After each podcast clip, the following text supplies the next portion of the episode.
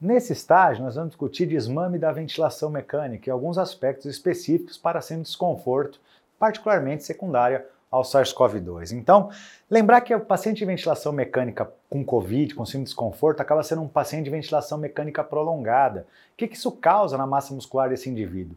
O paciente com Covid que passa pela ventilação mecânica não fica dois, três dias entubado, ele acaba ficando duas, três semanas às vezes. E o que a gente sabe quando eu penso em ventilação mecânica, e aqui você veja o diâmetro transverso das fibras do diafragma de uma pessoa que estava na ventilação mecânica por duas horas e uma pessoa que estava na ventilação mecânica por 18 horas, o que a gente sabe é que o tempo de ventilação mecânica se associa diretamente com hipotrofia. Então perceba, as fibras diafragmáticas de quem ficou muito tempo no ventilador, elas têm uma diminuição de no mínimo 50% na sua força e na sua resistência. Ou seja, é um paciente que vai ter um desmame prolongado, um desmame difícil, é um desafio a mais para o assistente que está cuidando da ventilação mecânica conduzir esse processo. Então, dentro dessa reflexão, o que eu quero mostrar para vocês é o uso de ventilação mecânica prolongada causa hipotrofia severa da musculatura ventilatória, o que vai dificultar que o paciente tenha força ou resistência para que ele volte a ventilar sozinho após a extubação. Por isso que as técnicas têm que ser discutidas para a gente saber qual é o melhor caminho.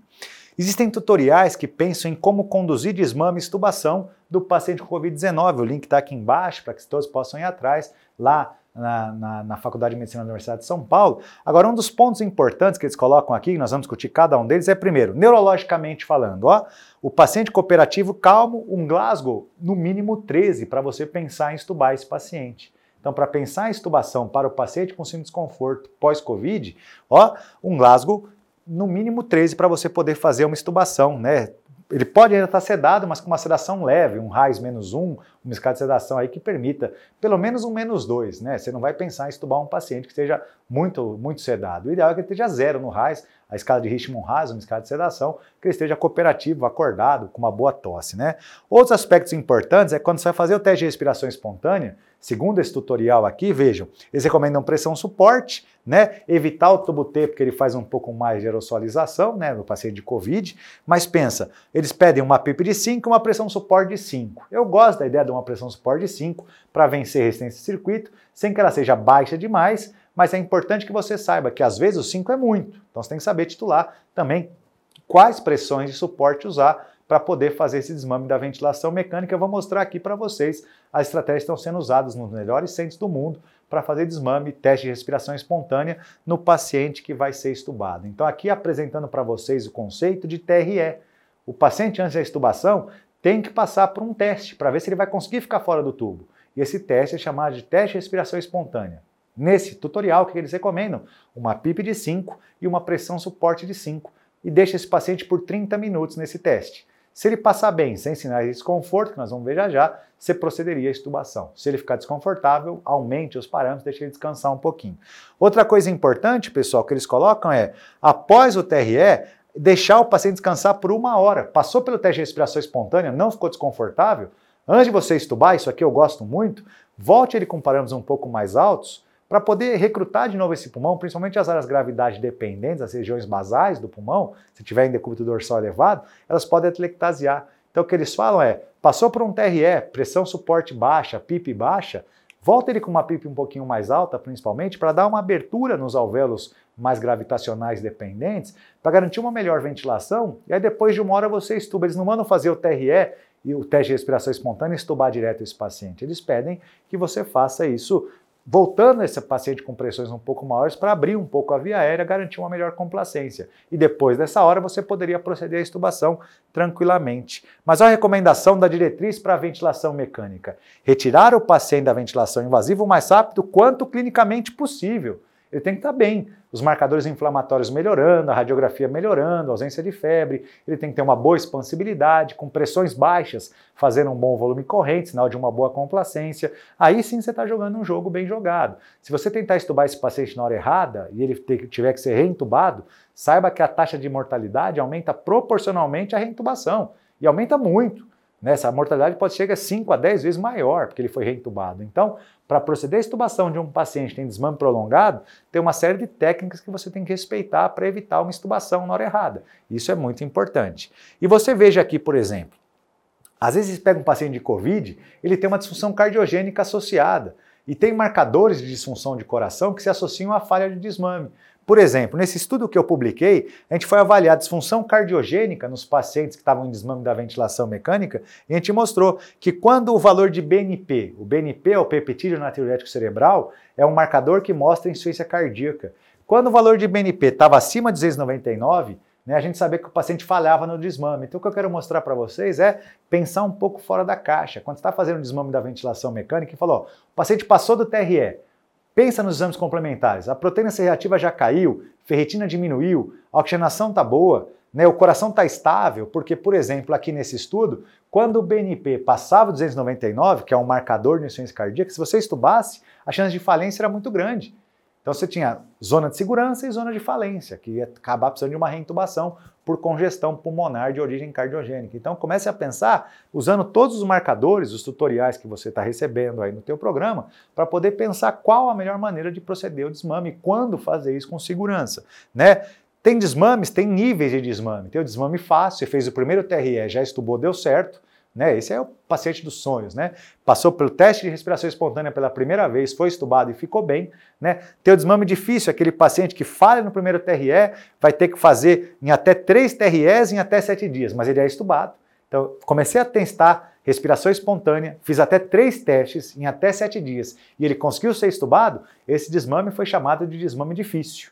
Beleza? Agora, você também pode ter o desmame que seja o desmame prolongado. O que é o desmame prolongado? Ele vai ter mais de três tentativas de TRE, vai levar mais de sete dias para poder descontinuar a ventilação mecânica. Normalmente, esse paciente é o paciente de pior prognóstico. Você acaba é, tendo muito mais trabalho, muito mais risco de infecção. E os pacientes de Covid, a grande maioria deles, cai nos casos de desmame prolongado. Você tem dificuldade para tirar do tubo. Por isso que ele fica duas, três, às vezes mais, tempo entubado. Quando você pensa em levantar fatores para facilitar o desmame, de acordo com Harvard, o que eles recomendam para a gente na síndrome de desconforto secundário ao Covid é o seguinte, pessoal. Primeiro, tem um procedimento cirúrgico ajustado, agendado para o próximo momento aí, não vale a pena estubar o paciente. Ele vai fazer uma cirurgia, vai ser reentubado, não vale a pena. Olha o que eles colocam aqui. O paciente está em estresse respiratório, como é que você investiga o estresse respiratório? Saturação está menor de 90, ele tem uma hipercapnia, o CO2 na gasometria está acima de 40, 45 e o pH está menor de 7,30, saibam disso. Quando você vai estubar alguém, se a última gasometria pré-estubação vier com CO2 normal alto, 42, 43, um pH um pouquinho mais baixo, isso se associa à falência da estubação. Então é legal que você tenha um pH estável, acima de 7,3 e um PCO2 o mais normal possível, 40 ou menos, tá? Essa pressão de platô no ventilador está acima de 30, por tudo que nós vimos até agora, está precisando de pressão muito alta, não está na hora de estubar esse paciente, né? Então, a pressão de platô alta contraindica. Ele tem instabilidade hemodinâmica, está usando droga vasoativa em dose moderada ou alta? Não é que você não pode estubar um paciente com droga vasoativa, mas ele tem que estar tá com uma dose decrescente. Está diminuindo dose, está com uma dose baixa, uma pressão sistólica 100, 110, 120, vai dar certo. Está com droga vasoativa e a pressão sistólica está perto de 90, Está estável, mas estável com droga. Pode ser que ele fale na hora que você vai estubar esse paciente, né? Eles pedem para você investigar a isquemia do miocárdio, ver a alteração do status mental. Lembra? Glasgow menor de 13 tende a dar errado. A diretriz fala, a diretriz brasileira, que um Glasgow maior de 8 permite estubação. Nem sempre é assim. O ideal é que o cara esteja o mais acordado possível para suportar o procedimento e te ajudar, né? Tá eupineico, né? Tem uma PIP que tá, ele tá com uma frequência respiratória muito baixa, sinal que vai falir. Está com uma PIP acima de 10, sinal que vai falir. Frequência respiratória muito alta ou muito baixa, se liga pior prognóstico de estubação, né, de desmame. Então sempre é bom pensar nisso. Está usando um FO2 superior a 50% para fazer uma saturação de 90, talvez não seja hora de estubar esse paciente ainda. Então pensa sempre nisso. Está com uma FO2 baixa, o ideal é que seja menor de 0,3, está com uma PIP menor de 10, está eupineico, sem estar bradipneico nem taquipneico, ele tem o CO2 numa faixa normal para baixa, entre 35 e 40 é o ideal, uma pH acima de 7,3. Não tem uma cirurgia marcada para amanhã, né? não está confuso, agitado. Isso aí garante uma estubação mais bem sucedida. Pela diretriz, o que, que eles falam? Você vai fazer uma busca ativa. O ideal é que com a estabilidade clínica você comece a tentar produzir o TRE diariamente para tentar ver se o paciente pode ser estubado. A hora que ele estabilizou clinicamente, comece a superficializar, a sedação e tente fazer o teste de respiração espontânea para ver se o paciente consegue ser descontinuado. O que, que eles sugerem para a gente, pessoal? Eles sugerem a, a, causa da falência está controlada ou já se resolveu. Eu estou com uma PO2 na gasometria acima de 60, com uma FO2 menor de 40, uma PIP entre 5 e 8, ok. Eu estou estável hemodinamicamente, uma boa perfusão tecidual, lactato não está aumentando, é, diferença arteriovenosa acima de 70%, isso mostra marcadores de bastante conforto. Um lactato é, caindo, 2 milimol por litro ou menos, isso aqui é adequado para a gente poder pensar nisso, né? Tá com droga vasoativa, ele pode até estar, mas o ideal é que esteja em dose baixa, decrescendo, não aumentando, né? Quando eu olho para o balanço hídrico, isso é muito importante. Não me vai estubar um paciente com balanço hídrico positivo, senão ele faz congestão. Paciente de Covid, o balanço tem que estar negativo ou zerado para dar certo. É importante que ele esteja mais seco e não tão congesto. O pH está estável, os eletrólitos estão normais, isso garante sucesso da estubação. É importante pensar nisso. E nunca estuba se o cara for fazer uma cirurgia. Agora, o que, que eles mostram para gente no desmame, quando eu penso lá nos protocolos americanos que estão dando certo, e eu estou pensando no Mass General em Harvard, vejam aqui, ó, um teste de respiração de dois minutos. O que é o teste de respiração de dois minutos para vocês aprenderem, coisa que a gente não está acostumado a fazer no Brasil? Olha aqui, ó, um teste de dois minutos para ver se o cara passa no que a gente chama de índice de respiração rápida superficial, o índice de Tobin. O que é o teste de dois minutos, pessoal? Você pega o suporte da ventilação mecânica e baixa para zero a pressão suporte e pega a PIP da ventilação mecânica e bota em zero. Então, olha o que eu estou falando: pressão suporte de zero, PIP de zero, sem desconforto no COVID. Deixe esse paciente por dois minutos sem ajuda, no tubo pressurizado com FO2, mas sem ajuda de pressão nenhuma. E depois desses dois minutos, você vai colher a frequência do ventilador e o volume corrente do ventilador. E aí você vai calcular o índice de Tobin usando a frequência e o volume corrente. Eu vou mostrar para você já já como é que você faz isso. O ideal é que esse índice de Tobin, né, vamos supor aqui no exemplo, deu 18 ventilações e o volume corrente 340. Aqui, ó, 18 dividido por 0,34, que é 340 ml, eu transformei em litro, esse valor deu 53. O que, que isso quer dizer, pessoal? Se esse valor aqui de 53 vier menor de 105, esse paciente tem um bom prognóstico para a estubação. Menor de 75, melhor ainda. E para os pacientes de Covid, quanto mais baixo for, melhor é.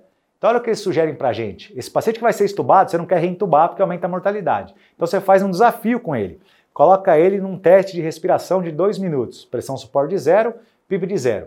Deixa ele lá, depois de 2 minutos, escolhe frequência do ventilador e volume corrente do ventilador. Se esse volume corrente, se esse cálculo da frequência dividida pelo volume e o volume em litros, ele der 53, por exemplo, pode estubar tranquilamente. Vier menor de 105 é desejável. Vier maior de 105 é horrível. Para o COVID, a gente quer esse valor o menor possível, garantindo que a estubação deve ser bem sucedida. Então, é um teste que não é comum no Brasil, PIP de zero, pressão suporte de zero. E lembra, passou pelo teste, não é que você vai estubar ele imediatamente, não. Depois repressuriza, pode deixar ele uma hora com as pips um pouco maiores para reabrir eventuais áreas, que tenham, eventuais áreas que tenham fechado, e aí você procede à estubação depois de uma hora que esse paciente descansou, tá bom, pessoal? E a partir dali você vai fazer o TRE. Eles recomendam no TRE, pessoal, diferente do nosso, da nossa diretriz que fala pressão suporte de 5, PIP de 5, pressão suporte de 5 a 8, pressão suporte de 5 a 7, PIP de 5 a 8, o que eles recomendam no Covid é um desafio maior. Eles colocam até a opção, pessoal, de pressão suporte de zero e PIP de zero. Que o paciente passe 30 minutos sem ajuda, para mostrar se ele conseguiu passar 30 minutos sem ajuda nenhuma, de pressão suporte ou PIP. Aí passou pelo TRE, ok, ele está bem, não ficou desconfortável, aumenta a PIP, deixa ele uma hora com a PIP mais alta para ele poder reabrir as áreas e depois você estuba. Mas um desafio muito maior, o TRE deles não é como o nosso, para o COVID, que é pressão suporte 5 a 7, PIP 5 a 8 e FO2 baixa. Para eles, eles deixam um desafio maior, para dar mais sobrecarga. Se o paciente passar por aquele desafio, a chance de você estubar e dar certo é muito maior. O nosso TRE fala o que para gente? Ó, entre 30 e 120 minutos de teste de respiração espontânea na nossa diretriz. A minha recomendação e a recomendação dos americanos é que 30 está mais que bom, pessoal. 120 nunca, é muito mais do que precisa. Então isso aqui está desatual na diretriz brasileira. O ideal é que depois de um TRE de 30 minutos você esteja tranquilo para poder estubar. Colocou ele em pressão suporte 5 a 7 na, na diretriz brasileira, é o que mais você vai encontrar. Mas para o COVID recomendam até uma pressão suporte de zero. Você pode fazer um, um híbrido disso, uma pressão suporte de zero e uma PIP de 5 para dar uma certa estabilidade, para você tentar testar com maior desafio o seu paciente. Veja o que eles falam na, eh, lá em Harvard: 30 minutos é o mínimo, uma hora é mais que suficiente. Uma hora é muito. Então, nessas condições, pessoal, 30 minutos é a recomendação para hoje para um bom TRE. Lembrar disso que se o paciente tiver que ser entubado, sempre é muito grave. Então, nessa discussão, pessoal, fica de olho nos sinais de insucesso do teste de respiração espontânea para você poder progredir o processo. Como é que funciona isso? Funciona pensar em pressão suporte. Por que, que eles colocam pressão suporte de zero e os brasileiros colocam 5 a 7? É importante saber que tem estudos clássicos que falam sobre isso. Veja, quanto maior, você pensa no diâmetro do tubo, por exemplo. Quanto mais largo for o tubo, 9, 8, 7, as pressões suportes para vencer a resistência são diferentes. Esse estudo aqui, publicado na Chest, mostra isso. Veja, se eu tenho um tubo que seja, por exemplo, 9, com uma pressão suporte de 4, como ele é mais largo, eu venço a resistência dele. Se eu tenho um tubo 7, eu vou precisar de uma pressão suporte de 8. Então a discussão aqui é a seguinte: quanto mais largo for o tubo, menos a pressão suporte é necessária. Por que, que eu estou te falando isso? Porque se você pega um paciente que está com o tubo 9 e bota ele com uma pressão suporte de 7, ele pode passar pelo teste de respiração espontânea, mas o 7 que você está dando é mais do que ele precisava, ele precisava de 4. E quando você bota 3 centímetros de água a mais de pressão, você ajuda o pulmão a encher. Aí o cara pode passar no TRE confortável, mas porque você estava dando pressão demais. Então, estabelecer que o teste de respiração espontânea sempre vai ser de 5 a 7, nem sempre é assim. Quanto mais taquipneico o paciente está, quanto mais estreito é o tubo, mais pressão ele precisa para vencer a resistência.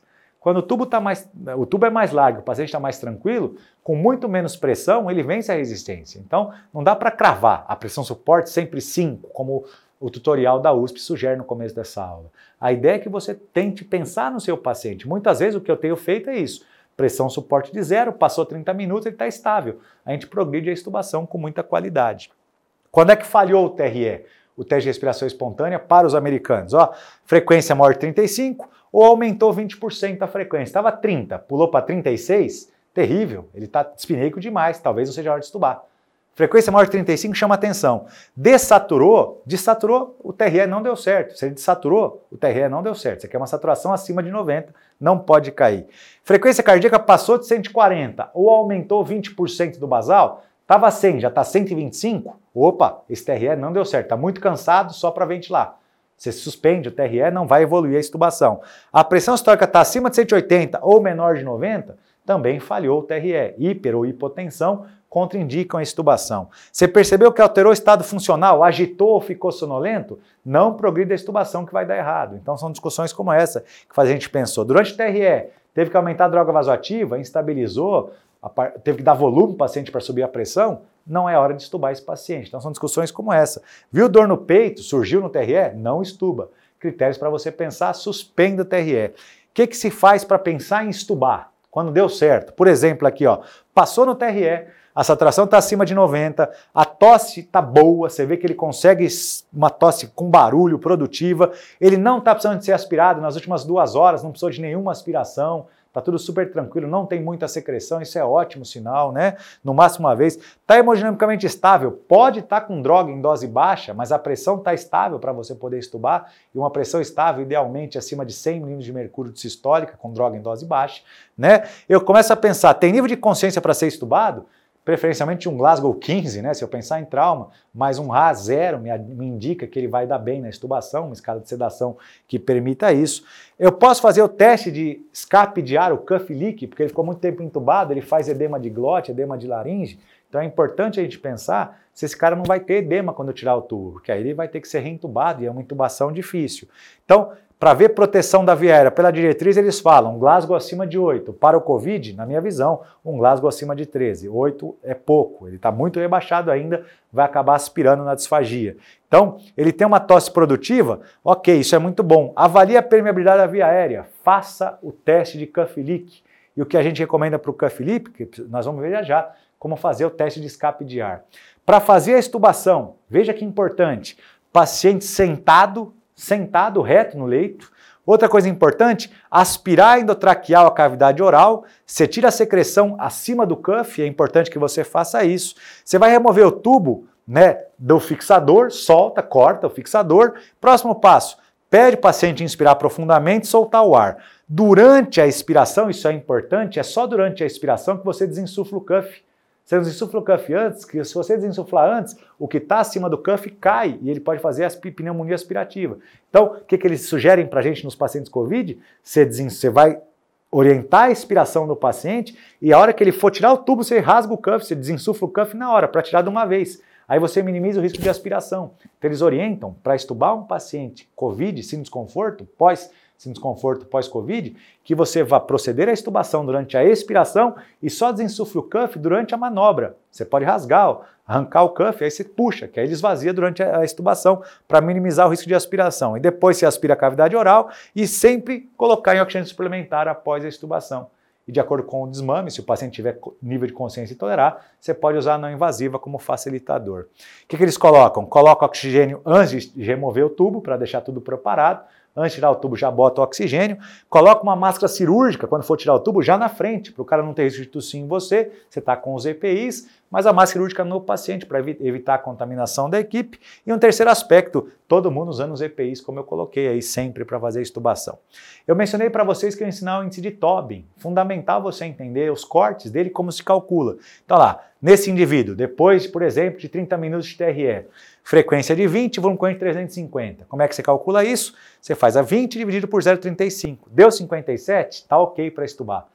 Qual é o corte? O Tobin menor de 105. Isso libera você para ter mais tranquilidade. Esse cálculo é importante no COVID, pessoal, porque eles colocam risco de falência da estubação. E o risco especial, pessoal, particularmente se o cara tiver pneumonia, tiver uma tosse fraca, tiver que ser aspirado frequentemente, vai dar errado. Se tiver com uma pneumonia vigente, uma tosse capenga, tendo que ser aspirado toda hora. Agora, se o índice de respiração superficial for maior de 58, lembra que eu falei aqui, ó? Nesse paciente aqui deu 57, pode estubar. Se der 59, para o COVID se associa a pior prognóstico. Então, quando você vai estudar índice de TOB, eles falam menor de 105 pode estubar. Mas para o paciente de COVID, isso aqui é um valor bem baixo, para ter margem de segurança que vai dar certo. Então, esse teste de dois minutos, respiração superficial de dois minutos, te dá um Tobin que te dá muita segurança. Se o Tobin vier menor de 58, vai firme na estubação. Se o Tobin vier acima de 58, esse paciente pode falhar, isso não é legal. Toma cuidado com o balanço positivo. Em quem tem Covid, isso faz congestão, dificulta muito o prognóstico dessa população. Tudo bem, pessoal? Então, chamar a atenção de vocês para esses aspectos aqui é muito importante e você pode até usar não invasiva depois da estubação para facilitar essa estubação, manter o paciente fora. Uma estubação bem-sucedida, a gente costuma chamar de bem-sucedida aquela estubação em que o paciente ficou 48 horas fora do tubo. Para o COVID, a gente pode levar isso para sete dias. A gente quer o paciente fora do tubo o maior tempo possível para garantir que deu certo, né? Que ele não volte para o tubo, porque isso piora o prognóstico. Então, recomendações. Existem protocolos de desmame, de manejo de ventilação mecânica que vão estar nos seus materiais suplementares, mas o ponto principal aqui é mostrar. Aqui embaixo está falando, pode usar CPAP, pode usar dois níveis de pressão. Então, a não invasiva pode ser um facilitador para o desmame bem sucedido. E você vai ter essas imagens à sua disposição. E é importante que você saiba, após um desmame prolongado, uma estubação, para dar certo, muitas vezes vai precisar de não invasiva. Isso não é um problema para o COVID. O risco de aerosolização já não existe mais. Foi estubado e deu certo? A gente costuma falar, então, como eu disse, 48 horas para o paciente normal, mas para o paciente COVID a gente quer 5, 7 dias fora do tubo para dizer que deu certo. Isso garante para a gente paz de espírito. Vou tirar o paciente da ventilação mecânica. Sucesso de desmame? Passou pelo TRE. É diferente. Passou pelo TRE, você vai pensar, estuba ou não estuba? Você vai ver se tem um cuff leak positivo ou não. Então agora vem esses detalhes para deixar você mais firme. Para ter sucesso de estubação é diferente. Tirei do tubo, desmame é uma coisa, passei no TRE. Sucesso de estubação é o cara que passa no mínimo 48 horas fora do tubo. Agora o que, que você tem que entender? Quem vai falhar no TRE pela nossa diretriz? Quem tem uma frequência respiratória maior de 35, saturação menor de 90, taquicardia mais 140, quem tem uma pressão arterial sistólica alta ou baixa e além disso agitou, ficou lá confuso, agitado, rebaixou, isso chama atenção. Fez o TRE, pessoal, é bom ver se a veia está pérvia, como eu coloquei para vocês anteriormente. E o leak que eu recomendo aqui, pessoal, é o que a gente chama de qualitativo. Tirou o paciente do ventilador mecânico, o balante desinsuflado, você já aspirou supra-cuff para evitar a aspiração, você tampa o tubo com o teu dedo. Se você perceber que o ar está vazando ao redor, lembrar, se o cara tiver com Covid nos primeiros 10 dias, você não vai fazer isso aqui. Mas depois de 10 dias de ventilação mecânica, esse paciente já não tem mais carga viral normalmente. Ele está internado pela inflamação e não pelo Covid. O Covid já não está mais nele. Aí você pode fazer um cuff desses, que você não tem risco de contaminação. Se você perceber, se ocluiu o tubo e escapou ar pela lateral do tubo, isso quer dizer ele não tem edema. Agora, se você ocluir o tubo e perceber que não escapa ar pela boca, você sabe que esse paciente está edemaciado, talvez voltar pressão positiva, fazer corticóide, dois dias de corticóide aí, para minimizar o edema, depois você estuba sem o edema alto. Isso é uma questão que tem que ser, tem que ser pensada. Quem está em desmame, pessoal, lembra, desmame prolongado, muito tempo de ventilação mecânica, sempre falha mais. Quem? Quem tem mais de 105 anos, quem tem mais fraqueza, e todo mundo que foi entubado esse tempo todo vai ter fraqueza, vocês viram? 18 horas de tubo já come 50% do músculo. Então, mais idoso, mais fraco, quem tem mais delírio, quem tem mais comorbidade, sempre falha mais. Quando você pensa em falhas maiores, que são os pacientes de desmame prolongado, tem que pensar em fator de risco. Quanto mais tempo entubado, quanto maior a gravidade, maior é o problema. Nessas discussões, pessoal, considere esses fatores que estão aqui e comece a pensar até nos detalhes. Por exemplo, ele tem alteração de distúrbio eletrolítico? Tem, por exemplo, aqui, ó, eu tenho fósforo, magnésio, potássio, alterações de eletrólise se associam a pior resistência muscular depois da estubação. E ele falha. Então pense nos detalhes, até alteração eletrolítica interfere na resistência para ele poder ventilar sozinho depois. Você vai fazer o TRS de um paciente desmame prolongado que já passou pelo problema, você vai fazer desafios maiores, vai aumentando aos poucos o tempo de desafio, começa com intervalos menores e vai prolongando o tempo de TRE dele, até que ele prove para você que ele consegue ficar fora do tubo mais tempo, com baixas pressões, para garantir que não vai dar errado. E se você pensar em tolerância, o que é o desmame prolongado? Uma frequência mais baixa, mas mais baixa aqui é menor de 35. Às vezes o cara tem uma hipoexpansibilidade, mesmo que ele esteja taquipnei com 28, 30, isso não contraindica estubação.